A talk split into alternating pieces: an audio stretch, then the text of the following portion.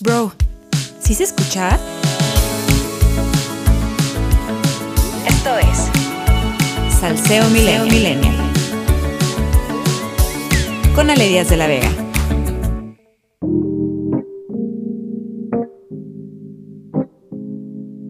Hoy es lunes 29 de marzo, ya se siente la primavera en la Ciudad de México. Y además del calor, pues hay que sumarle que, que ya vienen las elecciones y hoy les traigo un chismazo al respecto. Les cuento que el jueves por la noche el INE revocó el registro de 49 candidaturas morenistas a diversos cargos de elección popular por no entregar sus informes de fiscalización, es decir, por no entregar los reportes que comprueban el monto, el origen y el destino de los recursos que gastaron en el periodo de precampañas. Este tema en particular es interesante porque ningún otro partido político sufrió una cancelación de candidaturas de esta magnitud. El segundo instituto político más afectado por una sanción de esta misma naturaleza fue redes sociales progresistas con la revocación de cinco candidaturas. Entonces la diferencia pues es abismal, ¿no? Y debe llamar poderosamente nuestra atención. ¿Por qué el INE le retiró el registro a tantas personas candidatas de Morena? Les cuento, el castigo a este partido se debe principalmente a que omitió registrar a sus aspirantes como precandidatos, apelando a las designaciones mediante encuestas y por unidad. Entonces, tanto el partido como los propios aspirantes alegaron que como estos no tenían la calidad de precandidatos, pues no hicieron propiamente precampaña y en consecuencia pues no tenían por qué reportar ingresos y gastos. Pero el INE rechazó esta argumentación y dijo, no, no, no, a ver. Independientemente del nombre con el que se hayan registrado, pues la ley electoral prevé un periodo de precampañas y campaña y ordena a las personas aspirantes, sin excepción, comprobar el origen y destino de los recursos ejercidos en ambas etapas de la elección, aun cuando no tuvieran la calidad de precandidatos. Les explico brevemente que en la precampaña electoral el fin es que una persona que se ostenta como precandidata se dirija a un grupo determinado que regularmente pues es la militancia y o la dirigencia del partido al que pertenecen. En algunas ocasiones también se pueden dirigir a la ciudadanía en general para convencerles de ser la mejor opción para ser designados como candidatas o candidatos a cierto cargo de elección popular. Esto depende por supuesto del proceso de selección interna que tiene cada partido. En algunos casos, por ejemplo, llaman a la militancia a votar por la persona que quieren que sea su candidato final, o en otros eh, hacen sondeos de opinión para que la persona más conocida resulte electa.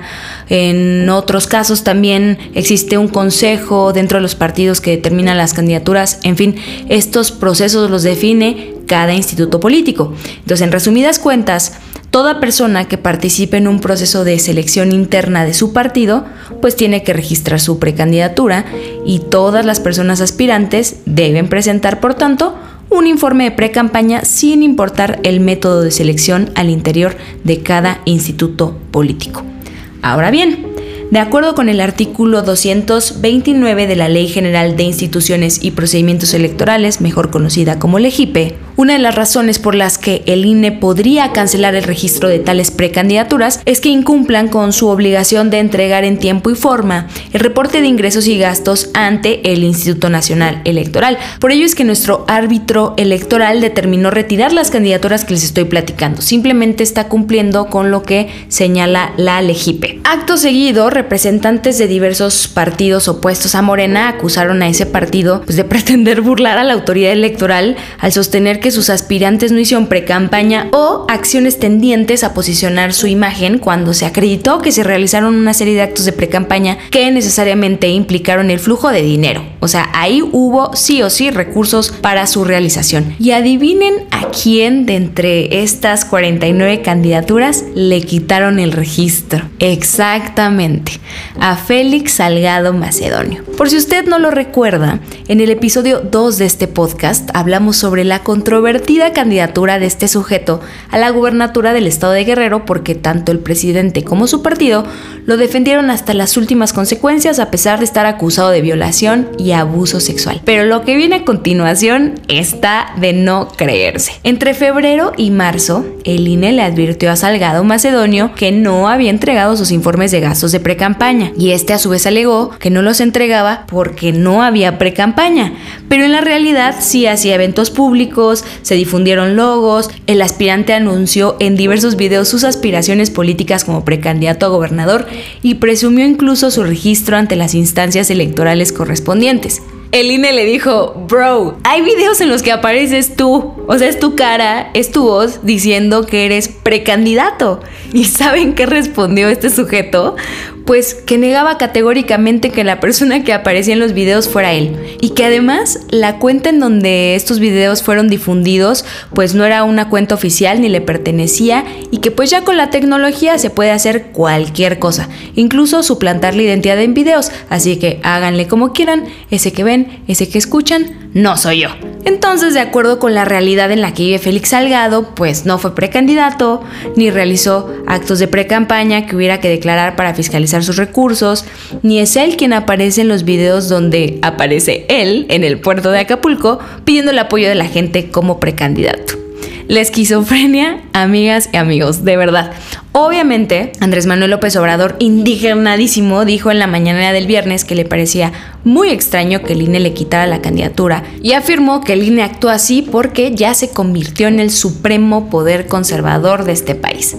La historia de siempre con la 4T. Cualquier determinación opuesta al presidente y su partido es un atentado contra la nación, incluso cuando esto se trate pues, de hacer cumplir la ley. Analizando el tema en su conjunto, probablemente la sanción es desproporcionada a la falta. ¿Qué quiero decir con esto? Quizás retirarle la candidatura a un aspirante por el simple hecho de no entregar los informes de gastos de precampaña, pues puede parecer una medida excesiva. Sin embargo, es lo que señala la ley. El INE no puede inaplicar una norma. Si la medida es desproporcionada, entonces el Poder Legislativo es quien debe revisar la disposición y modificarla en caso de estimarlo conveniente. Culpar al INE de excederse en sus funciones es como enojarse con el policía del súper que no te permite la entrada porque no traes cubrebocas.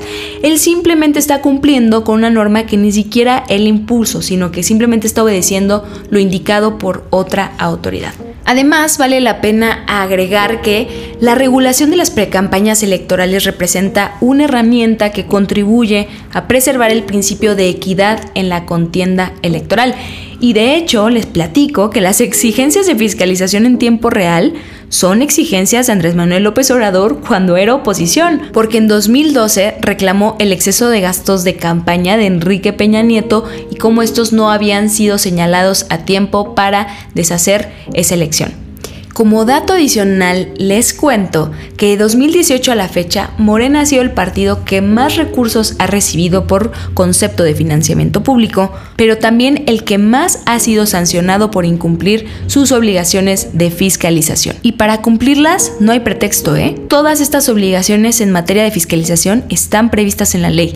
Nada de que, ay, es de que yo no sabía, ay, es de que yo no tuve precandidaturas.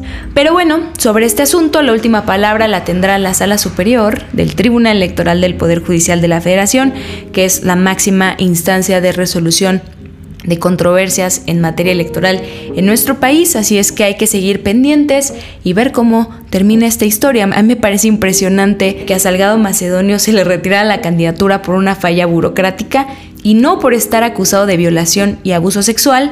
Pero bueno, así son las cosas en este país, tenemos una tristísima realidad política y pues así concluimos con el podcast de esta semana, cortito, concreto, llegador. Eh, muchas gracias por estarnos escuchando, ya es nuestro quinto episodio. Recuerde que nos tiene que seguir en todas nuestras redes sociales, estamos en TikTok, en Twitter, en Instagram, vaya a darnos el bonito follow en Spotify, que es donde nos estamos escuchando, y también por favor les suplico que se suscriban al canal de YouTube, ahí van a poder ver mi carita preciosa explicándoles todos estos temas que nos interesan a todas y todos. Recuerde que la discusión no se agota aquí, sino que apenas está empezando porque con Salseo Millennial opinar nunca había sido tan fácil. Yo soy Ale Díaz de la Vega y nos escuchamos a la próxima.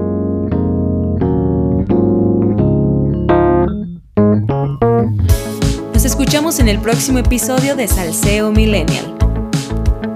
Este podcast es escrito y dirigido por Ale Díaz de la Vega y en la producción Daniela Moreno.